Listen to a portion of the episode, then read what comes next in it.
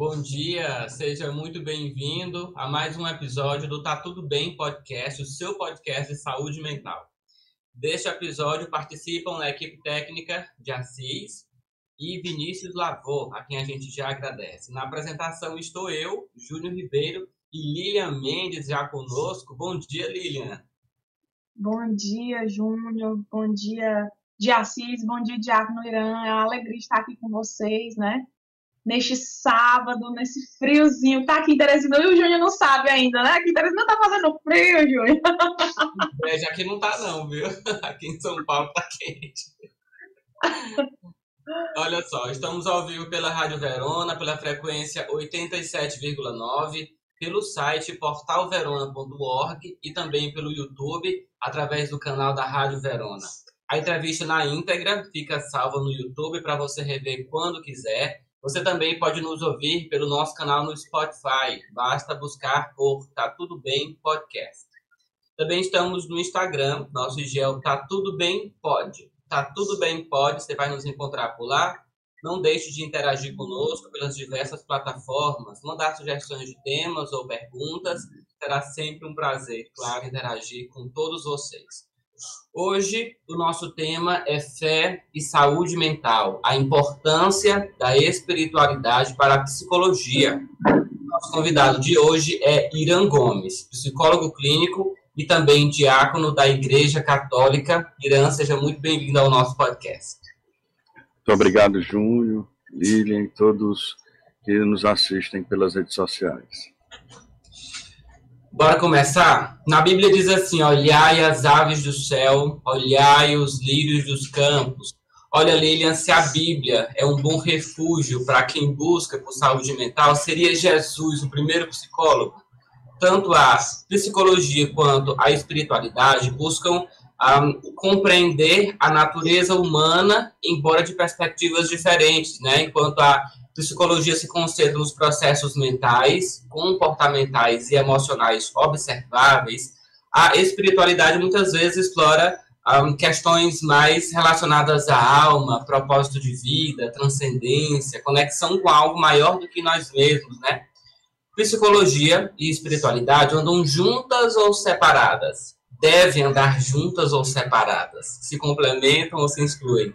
Quem vai responder essas perguntas é, para a gente hoje é Irã Gomes, que é graduado em um, Teologia pela UFB, olha que currículo, graduado em Psicologia pela UniFSA, tem formação diaconal na Escola Diaconal São Francisco de Assis, em parceria com o ICESP, que é o Instituto Católico de Estudos Superiores do Piauí, é especialista em saúde mental pela UCDB, que é a Universidade Católica Dom Bosco, em Campo Grande, Mato Grosso do Sul.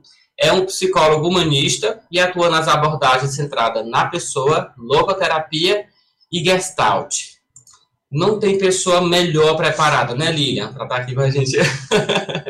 Verdade, Júnior, verdade, não tem não. É, é a pessoa ideal para falar sobre isso conosco hoje. Uh, Diácono, existe a Santa Dínfina, que é a padroeira dos psicólogos e psiquiatras. O senhor já sabia disso? Não, não sabia. uh, eu dei uma lida, dei uma pesquisada, ela que está ah, na frente como um, protetora de vocês e também das um, pessoas que sofrem com distúrbios mentais, sofrem de abusos, etc, etc. Bora começar. Diácono, uh, queria iniciar sabendo qual que é o um, papel da espiritualidade na promoção do bem-estar emocional e psicológico dos seus pacientes. Pronto. É, a espiritualidade, uma vez, antes de eu fazer a graduação em psicologia, eu tive acesso a uma reportagem, e eu estou falando isso para que a gente entenda mais no contexto do que até mesmo faz com que eu diga que a espiritualidade tem uma importância muito grande né, na, no bem-estar do ser humano de forma geral.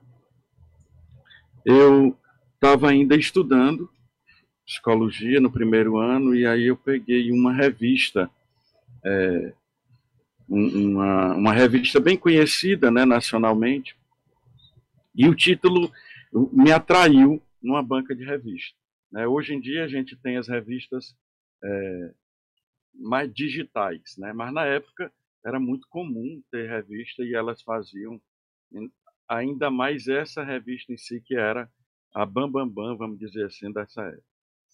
Eu passei na banca e li, aqui em Teresina, o título, A Cura pela Fé. Eu achei estranho a cura pela fé. E no, no desenho da capa tinha um, duas mãos segurando um terço ou um rosário. E o que era que isso tratava? O que era que essa, de que era que essa revista tratava, em especial esta reportagem? Ela falava da, de um estudo científico que foi feito em São Paulo, na USP, de um grupo de pessoas que tinha o mesmo tipo de câncer. E essas pessoas foram divididas. Foram divididas num grupo em que tinha fé, num grupo em que tinha uma prática religiosa bem ativa e num outro grupo que não tinha. Os resultados da pesquisa apresentados na própria revista, né, na própria reportagem, diziam que as pessoas que tinham esta fé, a prática da fé, elas, além de responderem melhor ao tratamento, que era o mesmo também, era o mesmo tipo de câncer e o mesmo tratamento para todo mundo. Além de responderem melhor ao tratamento, elas, na maioria, conseguiam regredir, conseguiam, vamos dizer, usando as palavras da, da própria pesquisa, a cura do câncer. E aí, isso me chamou muito a atenção. Eu já tinha tido uma experiência com Deus, com o amor de Deus, porque eu nem sempre fui, é, vamos dizer assim, eu nem sempre fui diácono, eu nem sempre fui um homem que buscou fazer a vontade de Deus. Eu teve uma época em que eu, como jovem, né, eu até me afastei da igreja de Deus e de tudo que dizia respeito à religião. E aí, respondendo a sua pergunta, a importância é exatamente porque promove o ser humano. Todo mundo que tem fé, mas não só tem fé, mas tem a prática da sua fé, ela vive melhor, né? Inclusive tem estudos recentes, né, através de imagens cerebrais, que mostram que, por exemplo, uma oração, e aqui eu não estou falando, não estou sendo proselitista nem falando de religião nenhuma, uma oração, uma religião, ela ativa partes do cérebro de forma que nenhuma outra atividade pode, é, vamos dizer, pode fazer aquela parte trabalhar. Então, é de suma importância para o ser humano, para o ser humano ter fé. E nós estamos no, no país que é um país muito, na sua maioria da população, de cristãos. E o Nordeste, dentro do Nordeste, Teresina nem se fala. Né? É, Teresina, além do, da cidade, da capital mais cristã, é considerada eu não tenho os acessos do último censo, mas até o anterior, a mais católica do Brasil. Então a fé faz parte da vida das pessoas. É impossível você separar né, uma coisa da outra. Então, a importância da espiritualidade, da fé essa. Ela ajuda a melhorar a vida da pessoa em si.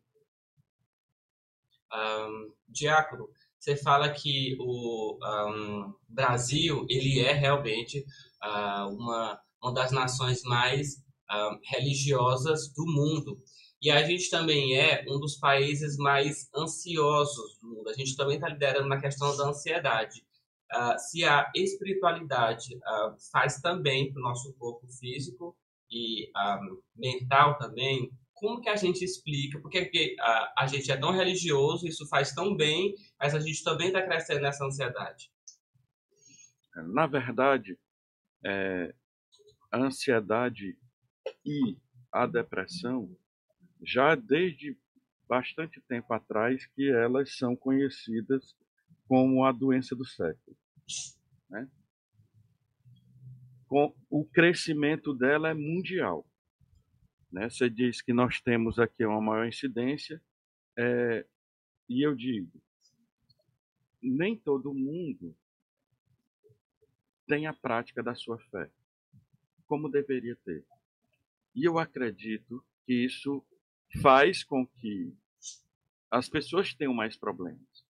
Em pesquisas recentes é, na Universidade de Duke, nos Estados Unidos, falam que há uma prática religiosa lá também, não estou falando de nenhuma religião específica, mas a prática religiosa de uma fé, ela reduz em até 60% a ansiedade.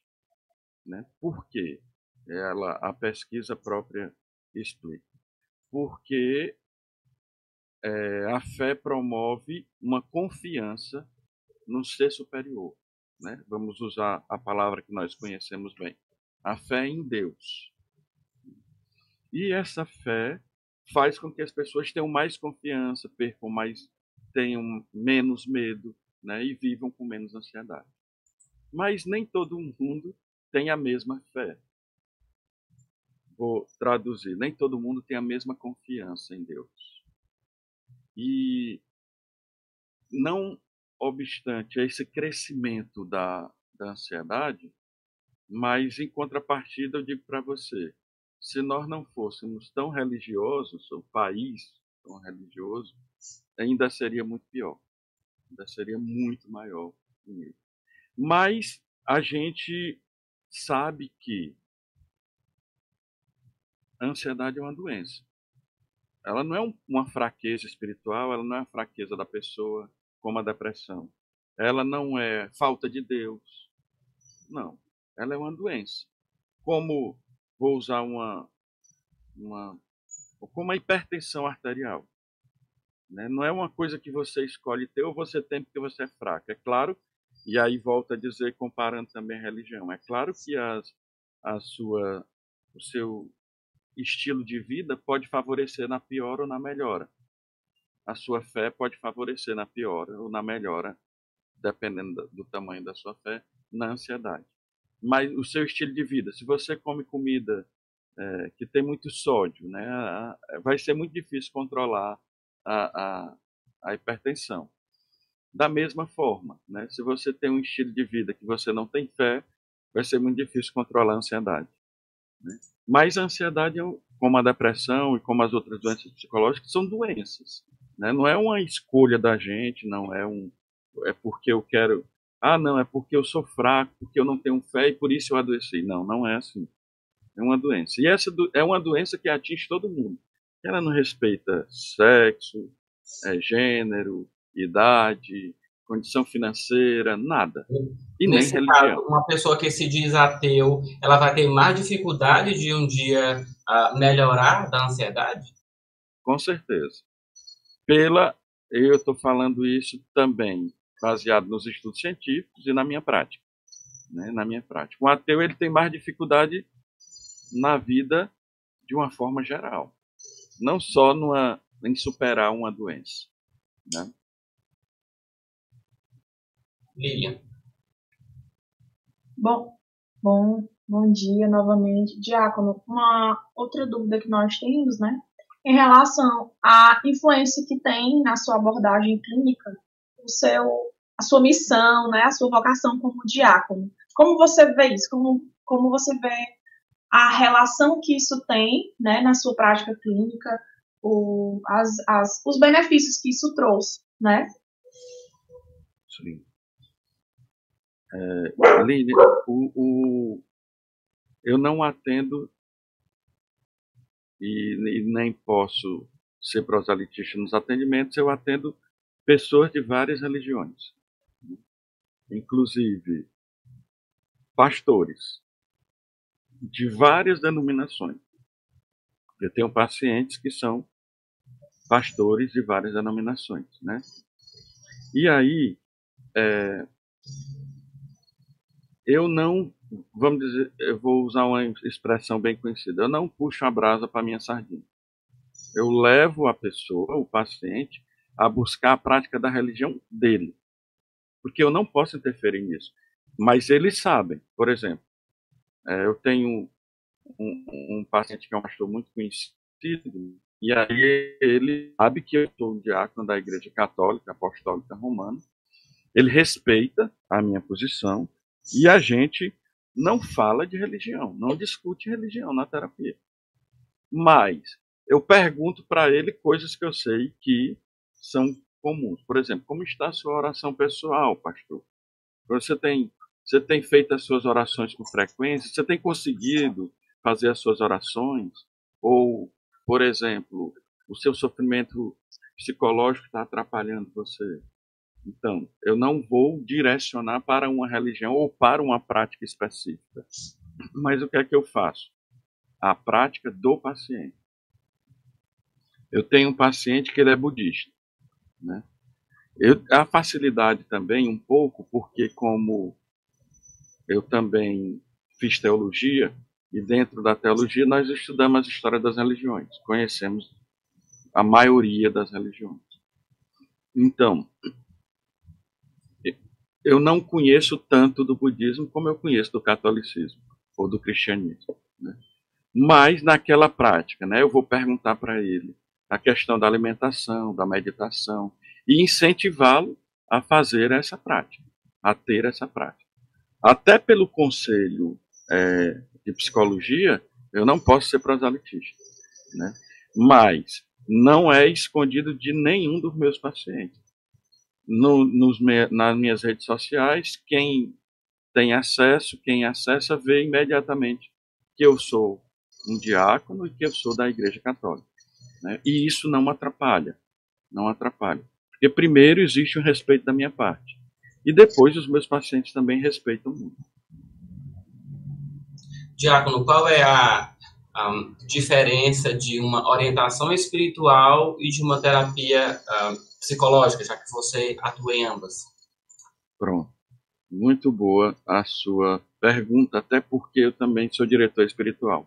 Como um clérigo da da Igreja Católica, né, nós temos pessoas que nós orientamos é, espiritualmente. A diferença é básica. Né? Na terapia, eu não vou. É, o, o foco, o centro, não é a religiosidade ou a prática religiosa ou um, um, um acompanhamento, vamos dizer assim, em vista de uma vocação, né? seja ela qual for. Na terapia, nós vamos tratar estritamente usando as vivências, as técnicas psicológicas, nós vamos trabalhar isso com a pessoa buscando é, o seu bem-estar, a sua melhora de forma geral. As pessoas, ao contrário do que se pensa, não são isoladas. A gente é como que uma coxa de retalhos é como um quebra-cabeça formado por várias partes. Né? Ninguém é só biológico, ninguém é só psicológico, ninguém é só social. É, o professor meu costumava dizer né, que nós somos seres biopsicossociais, ais, ais, ais. Ele dizia esses ais, ais, ais, porque são muitas outras coisas. Né? Então, é, eu não trabalho a parte espiritual específica, né, mas eu trabalho dentro da psicologia aquilo que favorece a melhora de acordo, vamos dizer assim, com a dificuldade de cada um. E na orientação espiritual, eu trato estritamente da, da, das, da, dos assuntos religiosos, né? dentro de, principalmente, buscando também o bem-estar, e aí se a pessoa tiver um problema psicológico, eu faço encaminhamento. Nenhum dos meus é, orientandos espirituais, né, nenhum dos meus filhos e filhas espirituais, eles são atendidos por mim. Né? Eu não, não faço essa mistura. Né? Eu encaminho para outros psicólogos, né? Se houver necessidade. Mas eu não atendo. Né? É até a orientação que a gente não atenda é, amigos e nem familiares né, próximos. Né? Ah, o diácono, só um, um parêntese, um diácono permanente da Igreja Católica, ele é um homem casado, né? Ele tem família, tem esposa e tem filho. Na verdade, é uma é uma exigência ao diaconato permanente que se, seja casado. Então, a diferença, as pessoas chamam a gente de padre o tempo inteiro. Eu já estou acostumado. Né? O, o bispo que me ordenou, ele dizia assim: olha, se acostume, porque as pessoas não vão entender. Mas você sabe que não é, né? Ele dizia assim para mim. Eu dizia: sei, sei, bispo, eu sei que eu não sou padre. A diferença básica é o celibato, porque o padre não tem família, não casa, e o diácono tem que ser casado e ter família. O, nós não consagramos, né? nós não transformamos, fazemos a transubstanciação do, do vinho em sangue e do pão em carne, e nós não administramos o, é, ouvimos a confissão, basicamente. Né? As diferenças básicas são essas. As outras, os outros sacramentos a gente é, ministra, né? Inclusive, é precedência do diácono o sacramento do batismo e o sacramento do matrimônio. Né? E nós estamos mais perto das pessoas, né? mais próximo das pessoas. Por exemplo, eu estou, muitas vezes eu estou atendendo, ou estou deitado, e aí batem a minha porta na minha casa, porque todo mundo sabe que eu sou para fazer o que a gente, é uma oração chamada exéxias, mas é que popularmente é conhecido como a encomendação do corpo. Alguém que morre é feito as orações. É, a gente até pergunta, quem conhece, vai encomendar para onde? É recomendar para Deus, para o céu. Para Deus, para o céu. E, e eu faço isso muito. E as pessoas não vão lá, é, o padre mora aqui, meu, o pároco mora aqui, eles não vão bater na porta do padre. Né? Eles têm um receio. Né? Mas o diácono não, o diácono é próximo de nós, é como se fosse, e é, né? Mas na cabeça deles, ele, eu fosse mais próximo, igual a eles, nesse aspecto. E aí então me procuram muito. Aí a minha esposa estava dizendo um dia desse, né, que nós assumimos agora uma, uma nova diaconia. Diaconia territorial é como se fosse uma paróquia, só que quem coordena não é um padre, é um diácono, por isso chama diaconia. Na zona rural de Teresina, em Santa Teresa, né? A, a, a, apresentação, a minha apresentação foi ontem lá na nessa diaconia. Ah, Aí a minha, ah, obrigado. A minha esposa estava dizendo, né, que eu ela quer ser muito ser atendida por mim. E eu digo, mas eu não posso. Ela é pedagoga, tem especialização em psicopedagogia, né? Está fazendo mestrado na área da, da, principalmente dessas dificuldades de ensino, né? É, crianças que, que têm autismo e, e outras áreas, né? E aí ela disse assim, não, porque eu, eu, eu confio em você, eu acho que você é um bom psicólogo, de guerra, mas eu não posso atender esposa, eu não posso atender um parente próximo. É uma orientação e também eu sei que isso vale muito amigos, né? Querem muito, muitos amigos é, próximos, até outros diáconos, pedem, né? Para que eu atenda. E aí eu digo, não, eu não, não posso atender. Né? A orientação é que eu não atenda amigos próximos. E eu não faço isso com aqueles que eu oriento espiritualmente também. Lilian. Bom, é, a gente, o vídeo agora ou é, pode ser. Uh, é. Tiago, a gente vai agora ver um trecho uh, de uma entrevista do padre Fábio de Mello. A gente sabe que ele teve é, recentemente né, uma questão muito dolorosa com a depressão e a síndrome do pânico. Ele já falou isso diversas vezes na mídia e a gente vai ver agora um desses trechos dessa entrevista em que ele fala como foi essa experiência para ele. Vamos acompanhar.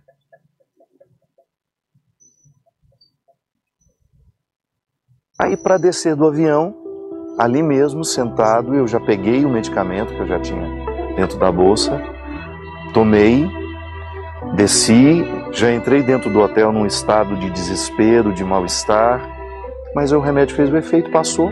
Mas quando eu cheguei a segunda-feira em casa, que eu desci do carro que, que me levou, eu desabei. às vezes eu me pegava me escondendo debaixo da cama. Nossa. Tamanho pavor que eu sentia. Meu desespero era tão grande que eu não queria falar com outra pessoa que não fosse ela. Eu sou o Padre Fábio de Melo, eu tenho muita responsabilidade como Padre Fábio de Melo, mas eu continuo sendo o Fabinho, da minha mãe. Esses depoimentos que ele dá sempre me causam arrepios, porque a depressão é algo muito intenso, é algo muito profundo, e você precisa de muita ajuda para conseguir sair dessa situação. Mas o que eu queria colocar aqui é o seguinte: a gente tem, é, de um modo geral, uma visão ah, muito divina das pessoas que são religiosas. Parece que eles estão vivendo em um plano diferente, não ah, compartilham das mesmas dores que nós humanos mortais compartilhamos. Quando ah, o padre Fábio de Mello fala isso abertamente, ele está querendo, na verdade, expor que ele também é uma pessoa humana e que ele também precisa de cuidados. A minha pergunta é: ah, quando ele faz isso, ah, você acha que, na verdade, a autoridade dele religiosa, como uma pessoa é, que pode orientar, liderar as pessoas espiritualmente, você acha que essa imagem dele para as pessoas em geral fica prejudicada quando ele faz isso? É, eu também não deixo de ficar, é, vamos dizer assim, tocado mesmo quando eu vejo depoimentos como o dele. Na verdade, não atrapalha a autoridade, né? As pessoas devem entender exatamente, infelizmente tem mesmo essa ideia de que as autoridades religiosas elas são como que vamos dizer assim superiores e não sentem as mesmas dores que uma pessoa normal sente, né? E, e isso não é verdade. Nós somos seres humanos, nós somos pessoas, né? com as mesmas dores, com os mesmos problemas. Eu até lembro do que o Papa Francisco, assim que ele assumiu né, o pontificado, ele dizia assim: olha, é, você vai confessar os seus pecados para um pecador, para um homem pecador como você. Isso não é um problema, isso é uma vantagem, porque ele também é pecador e ele também entende a fraqueza humana. Então, no caso de um padre, de um diácono, de um pastor que sofre de um problema, vamos dizer assim, psicológico, ele não perde a autoridade. Ele às vezes choca, porque por causa dessa visão errônea que a gente tem de que são super-homens, né? Mas, na verdade, é, nós somos pessoas comuns, iguais, né? Você lembra que numa das falas no início da, da entrevista, eu dizia que não é falta de fé, não é falta de Deus. Olha a prova. Se fosse um problema de fé, a ansiedade ou a depressão, da falta dela, os padres não teriam ansiedade, nem depressão, nem síndrome do pânico. Né? Temos exemplo aí também é, o padre Marcelo Rossi, né? que também teve. Né? É, e eu ouço muito uma frase de um santo que diz que nós somos pastores feridos. Nós somos cuidadores que precisam de cuidado. Nós somos é, pessoas que ajudam outras pessoas. Mas nós somos pessoas. Né? E aí, é, dentro dessa perspectiva, eu vou dizer para vocês que eu, a gente não pode dizer que, que teve, né, como adicção. Eu também tenho depressão e também tenho ansiedade. Claro, há muito tempo sem crises, né? E eu vou dizer para vocês com toda sinceridade, né? Claro que eu faço tratamento normal. Eu também tenho um psicólogo que me atende, né? Hoje ele não está morando no Brasil, mas ele me atende, né? O teleatendimento tem ajudado muito isso, aproximado muito. E mas o que me ajudou foi, com certeza, a prática da fé. O ministério, o sacramento da ordem que eu recebi, né, nós temos a dupla sacramentalidade. Nós recebemos o sacramento do matrimônio e o sacramento da ordem, como o padre recebe o sacramento da ordem. o, receber o ministério, né? ver o sofrimento das pessoas, porque, olha, a gente, querendo ou não, quando a gente é ordenado e quando a gente se põe a serviço, a gente vê o sofrimento das pessoas em todas as, as esferas. Mas ver o sofrimento, estar com as pessoas, né? São Paulo, na, na carta aos Coríntios, ele diz: Eu me fiz fraco com os fracos e me fiz tudo para todos, por causa de Cristo. Né? A gente, no ministério, a gente mergulha muito nisso. E nas minhas abordagens existe um negócio chamado empatia. Né? Então eu mergulho muito na vida dos meus pacientes. Não entrando na, na individualidade, não. Mas é, sofrendo com eles, estando junto. Eu acho que a palavra mais correta é isso, estando junto. Né? E aí, em nenhum momento, isso me diminui, isso me dá mais experiência. Quando eu falo para um paciente, né, eu digo assim, ó, eu tenho a experiência do estudo da ciência, mas eu também tenho experiência própria. Eu sei o que é que você está passando. Uma pessoa que nunca teve depressão, por exemplo, não entende completamente o que fala aí o padre Fábio de Mello, por exemplo. Não entende. Não entende. Sabe? É, mas quem já teve, quem tem depressão, entende perfeitamente. Né? O sofrimento, não só pelo estudo, não só através de uma. É, friamente através de, da experiência de outros, mas da experiência própria. E eu acredito também que o padre Fábio de Mello, depois dessa experiência, até o tratamento dele com os fiéis, com as pessoas que procuram ele com problemas parecidos com o dele, ele vai ter uma empatia melhor, ele vai ter um respeito, ele vai ter um cuidado. Né? Então, na verdade, não tira a autoridade, né?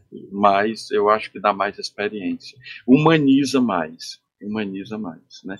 As pessoas que têm depressão, elas são muito sensíveis né? todas elas. É muito difícil você ver uma pessoa, eu não conheço, né, uma pessoa que tem depressão e não seja sensível.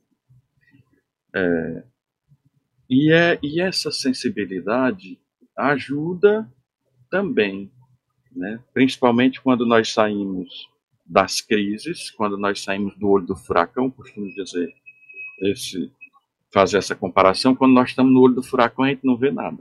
Quem está de fora pode ajudar a gente a dizer assim, olha, se sustente naquela árvore, faça algo, mas quem está no meio é muito difícil.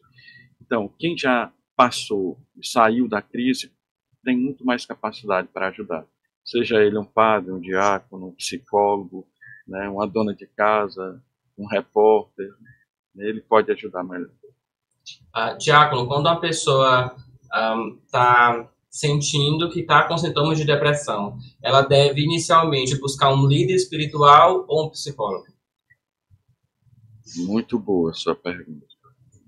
E as pessoas até dizem que não, primeiro você procura um psiquiatra. Esse é o senso popular. Mas na verdade você tem que buscar primeiro um psicólogo. Um psicólogo. Aonde que entra o líder espiritual nessas questões? Por exemplo? O líder, o líder espiritual, é, ele vai entrar na parte da oração. Né? E eu estou falando aqui na prática católica, né? na prática da Igreja Católica. Ele vai entrar na orientação de fortificar a fé da pessoa. Mas, é, se bem que tem líderes espirituais, como é o meu caso, que são psicólogos, né? mas a maioria não é. Então, eu acho muito, eu fico muito triste quando eu vejo um líder religioso de qualquer denominação, estou falando só da Igreja Católica, que fica dizendo assim: olha, você está tendo depressão porque você não está fazendo a vontade de Deus, porque você não está próximo de Deus. Eu fico muito chateado. Né? Como eu falei no começo, é uma doença. Né? É uma doença. E eu volto, vou usar de novo a, o exemplo da hipertensão. Se você tem hipertensão, você vai só para a igreja rezar? Você vai só, seja qual for a sua igreja? Não. Você tem que procurar um profissional, você tem que mudar o seu estilo de vida, você tem que se preocupar com a alimentação e você tem que usar uma medicação, na maioria dos casos. Né? Então, da mesma forma, é com, por exemplo, a depressão. Vou usar o exemplo que você falou. Você deve procurar primeiro o psicólogo e buscar o seu líder religioso para, por exemplo, dizer, olha, reze por mim, ou me ajude a rezar, olha, eu estou com um problema tal. E através das palavras dele, você melhorar a sua fé. Né? É como se fosse, João, vamos dizer assim, é, um auxílio, um outro auxílio. Né? Não que o líder religioso vá tratar da depressão, porque ele não tem capacidade para isso.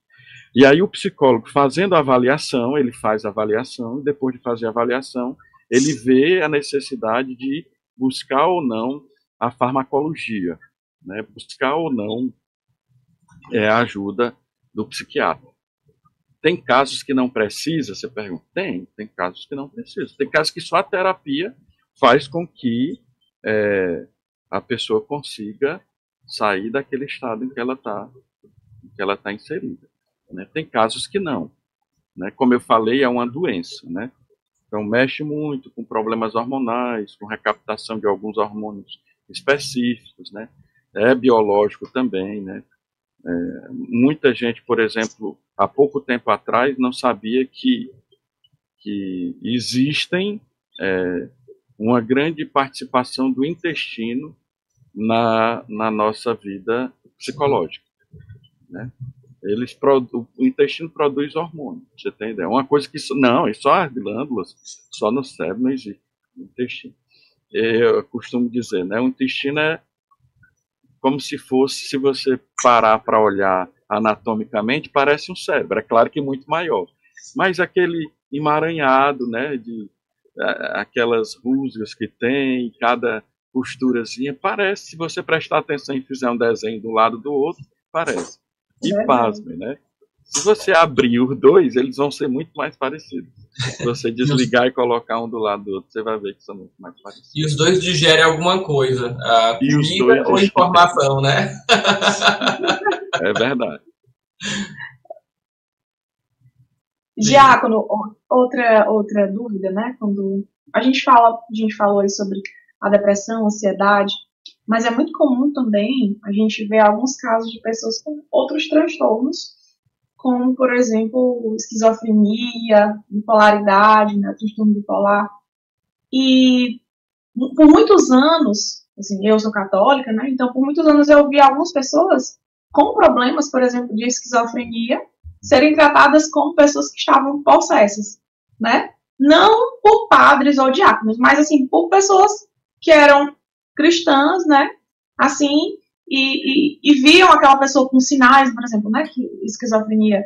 Eu não sou da área, então não posso dizer os sintomas, mas assim, a pessoa tem algumas alucinações, né? Ouve vozes.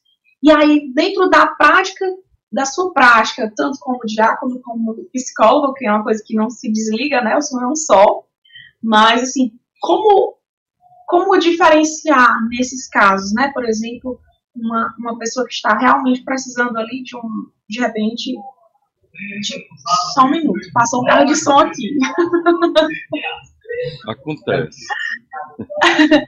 A gente conseguiu entender, né? Uh, como que a gente pode saber se a pessoa está realmente um, possuída ou se é uma coisa uh, de, um transtorno, uh, de um transtorno mental, né? Isso, isso. É, eu estudo também, por causa da, teolo, da teologia, eu faço muitos estudos sobre a demoniologia, né? Mas eu não faço isso por causa da psicologia, eu faço isso por causa da teologia. Né? E essa orientação, ela não é minha, ela é da própria igreja, ela é da Santa Sé. A Santa Sé diz que ninguém é, pode, a ninguém pode ser atribuído é, ou possessão, ou infestação, ou alguma coisa relacionada, ao demônio, antes que seja é, feito um estudo se não é um problema ou um transtorno psicológico. É muito comum confundir, é muito comum atribuir, né? E principalmente antes, antes do, vamos dizer, do avanço do, do científico do estudo psicológico, do estudo da psiquiatria no, no Brasil e no mundo. Né? Tudo era o demônio. Tudo era o demônio. Ainda existe resquício disso. Eu vou dizer para vocês com toda sinceridade, né? E com me desculpem com conhecimento de causa. Uma possessão demoníaca é algo muito raro. Mas muito raro mesmo. Né? Não é uma coisa comum que acontece, por exemplo, com, em um em cada dez pessoas. Não, não é assim possessão demoníaca é rara. É, manifestações demoníacas são mais comuns, né? O demônio, é, que é a força, é o sumo mal, Deus é o sumo bem, o demônio é o sumo mal. Inclusive, é, eu não digo isso, eu estou dizendo isso na entrevista, mas eu não digo isso para nenhum paciente na clínica, não, não falo isso para as pessoas é, que eu atendo ou para ou um, um paciente, né? É, mas o demônio não ele não causa depressão. Ele se aproveita da depressão. Se uma pessoa tem depressão, ele começa a ter o que a gente chama de pensamentos negativos. Né? E muitas vezes ideações suicidas, principalmente na depressão. E falta de fé. Você não acredita, você perde a esperança. Só quem teve depressão sabe. Você perde a esperança em tudo. A fé em tudo. Você não acredita que você vai sair. Vou usar uma expressão também comum, né, do senso comum. Você não acredita que vai sair daquele buraco. Para você, as coisas perdem sentido, a vida perde sentido, né? Eu costumo falar muito de um dos, dos dos criadores da abordagem, do criador da abordagem da logoterapia, né, que é Vitor Frankl, ele era psiquiatra. E aí ele criou a logoterapia, que é a terapia do sentir. A primeira coisa que ele percebeu, olha, sinceramente eu me arrepio, estou me arrepiando aqui para falar isso, né? A primeira coisa que ele percebeu foi nos campos de concentração de Auschwitz, maior campo de concentração que já existiu. E, ele, e lá, quem era preso era quem era de outra raça e principalmente judeus. Victor Franklin era um judeu. E ele percebeu que as pessoas no campo de concentração que tinham perdido a fé, eles tinham perdido o sentido. E as pessoas que tinham perdido o sentido, ele dizia, palavras dele, né, eram como que mortos-vivos. Eles estavam ali, mas só estava o corpo, eles não estavam mais vivos. O contrário, as pessoas que tinham uma prática, tinham uma fé como prática principal, lá, inclusive lá dentro, né, porque não podia o tempo todo, mas existiam momentos, né, que tinham uma prática da fé, elas continuavam tendo sentido e continuavam tendo esperança. Elas davam sentido até aquele sofrimento que elas tinham lá. Então, os, eu vou usar é, a mesma palavra que ele disse. Né? Então, os olhos delas ainda brilhavam, dessas pessoas. Elas também tinham vida. Né?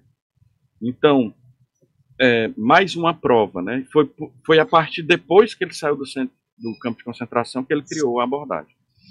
Então, é, não que o demônio faça uma pessoa ter depressão. Não. Mas ele se aproveita de quem tem.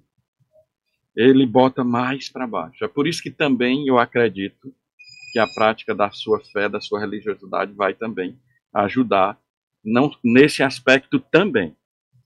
E aí, assim, o que é que é visto, né?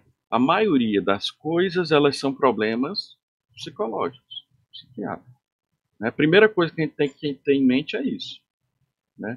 Não se deve atribuir tanta coisa assim ao demônio. Porque ele não tem todo esse poder. Né?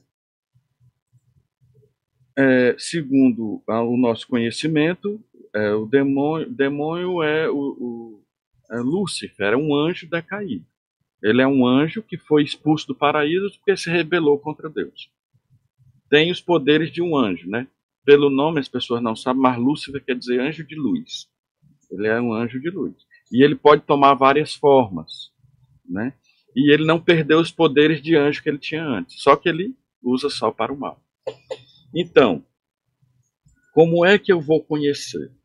Uma regra básica, né? Às vezes as pessoas dizem assim, é, não, a pessoa está com a força sobrenatural, então é, é, é o demônio. Não, uma, uma descarga de adrenalina pode fazer você ter força, é, pelos meus estudos, até oito, nove vezes mais do que uma pessoa normal, dependendo do tamanho da descarga. Né? E acontece muito em, em crises, né, em, de, de doenças como a, a esquizofrenia. Né? Então, é, a, o básico é a aversão àquilo que é sagrado. O básico é isso. Né? Um esquizofrênico, ele pode ter um pensamento, vários pensamentos, vamos dizer assim, que sejam que ele tem superpoderes, que ele tem é, muitos sentimentos de perseguição, né? E tem algum monstro, alguma. É, eu, por exemplo, uma vez estava com, com um paciente no, no, consultório físico, né? E ele dizia que tinha sido, ele me disse que tinha sido colocado um implante nele e que ele estava sendo perseguido por um grupo de alienígenas, né? Esse era o pensamento que ele tinha naquele momento. E ele dizia que esses alienígenas eram muito pequenos e nem todo mundo via eles. A gente não pode confrontar um delírio, né, uma alucinação. Então, é, eu, vamos dizer, eu vou usar uma expressão para a gente entender melhor. Eu entrei na história dele, né, me fazendo acreditar, né, porque não adiantava eu dizer e aí eu perguntei, e onde é que eles estão? Aí ele olhava para a parede e dizia, eles estão em todo lugar. E aí eu disse, eles, e eles estão aqui? Ele disse, Sim, eles estão aqui. Eles estão atrás do Senhor. Aí eu disse, tá certo. Né? Muito sério, né? Tá certo, eu não vou olhar. E assim eu consegui conversar convencê-lo a fazer um tratamento, a usar a medicação e a, vamos dizer assim, a sair daquele momento que ele estava tendo. Né? Se eu fosse dizer, ou fosse acreditar que aquilo era uma manifestação demoníaca, olha que parece, eles são como uns monstros, né? eles estão aqui, estão, mas nem todo mundo vê, estão atrás do Senhor. Né? Se eu não tivesse um certo preparo, eu tinha desmaiado, né? aqui atrás de mas, mas eu sabia que era uma alucinação. Né? Feito um exorcismo então, ali mesmo já. Então, a gente está rindo, mas é algo sério, né, Tiago? Sim, sim. E é, e é, extremamente importante separar o que é uma questão espiritual e o que é uma questão psicológica. E muito mais, o que acontece muito mais são questões psicológicas a possessão, ou manifestação, ou infestação demoníaca é raro. É raro. Né? Aí, como eu estava dizendo, basicamente você vai ver o, é, é, a aversão àquilo que é sagrado. A água benta, um crucifixo, né?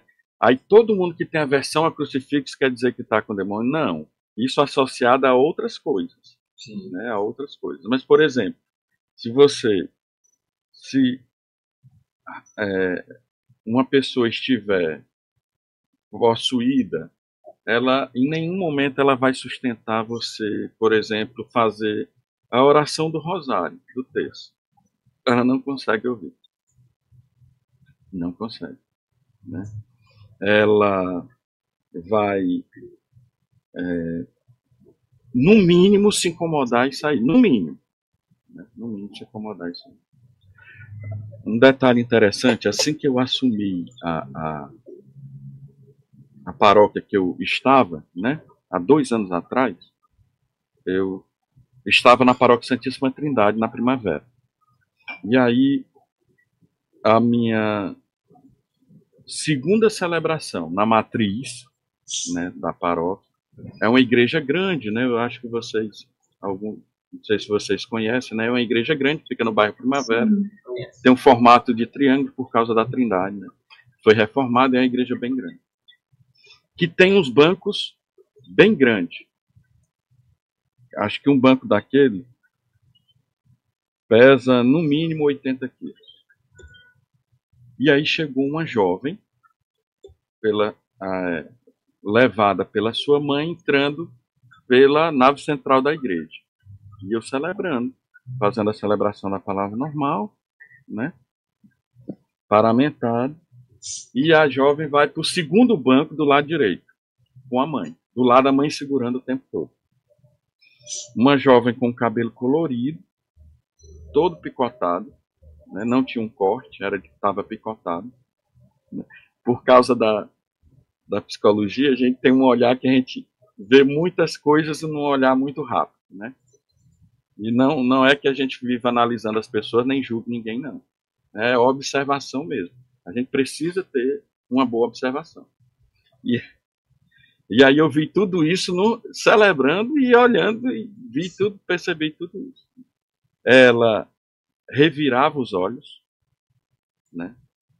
De, e ela ficava fazendo barulhos como que fossem rugidos, né? Muito forte. As pessoas começaram, tinha outras pessoas participando da celebração, começaram a se assustar. Quem estava perto já foi para outro banco, para outro lado, né? E aí, pasmem, né? Quando eu terminei, eu proclamei o evangelho, fiz uma homilia e ela todo o tempo do mesmo jeito, né? E revirando os olhos com esse barulho, esse rugido forte, né? E ela não olhava para mim. Ela não levantava os olhos assim para olhar, porque a, a parte do altar fica um pouco mais alto do que fica todo o resto do, da Assembleia. E ela, quando eu terminei a, a homilia, ela começou a gritar. Oh, mas não era um gritozinho. Era, não era um gritozinho como o do Tazan, era os gritos. E aí uma das pessoas, um dos homens que estava lá, foi se aproximar para ajudar. Porque ela se mexia, parece que queria se desvencilhar da mãe, e gritando, muito alto. Quando esse homem chegou perto, ela, eu não tenho certeza, eu não vi se com o pé ou com a mão. Mas ela empurrou esse banco da frente que parecia ser um pedaço de papel de, de duas gramas. Nossa. Né? O banco rolou, pra você ter uma ideia. Nossa senhora, eu conheço aquele banco, é bem pesado. A pois é. Verônica Alves, ela tá falando aqui no Instagram na live, Diácono, que ela tava possuída. Ela tava possuída? Tava possuída? Ah, entendi. Ela tá falando aqui que ela tava possuída. Entendi. Mas entendi. eu tô perguntando, ela tava? é isso. É, eu vou deixar o suspense pro final, porque ah, não, é, já, não perde a graça. Eu quero prender eu vou nem dormir. Aí, claro, né? Quando eu continuei a celebração de forma normal, né? as pessoas até depois disseram, mas como é que você conseguiu, você não ficou com medo? Não.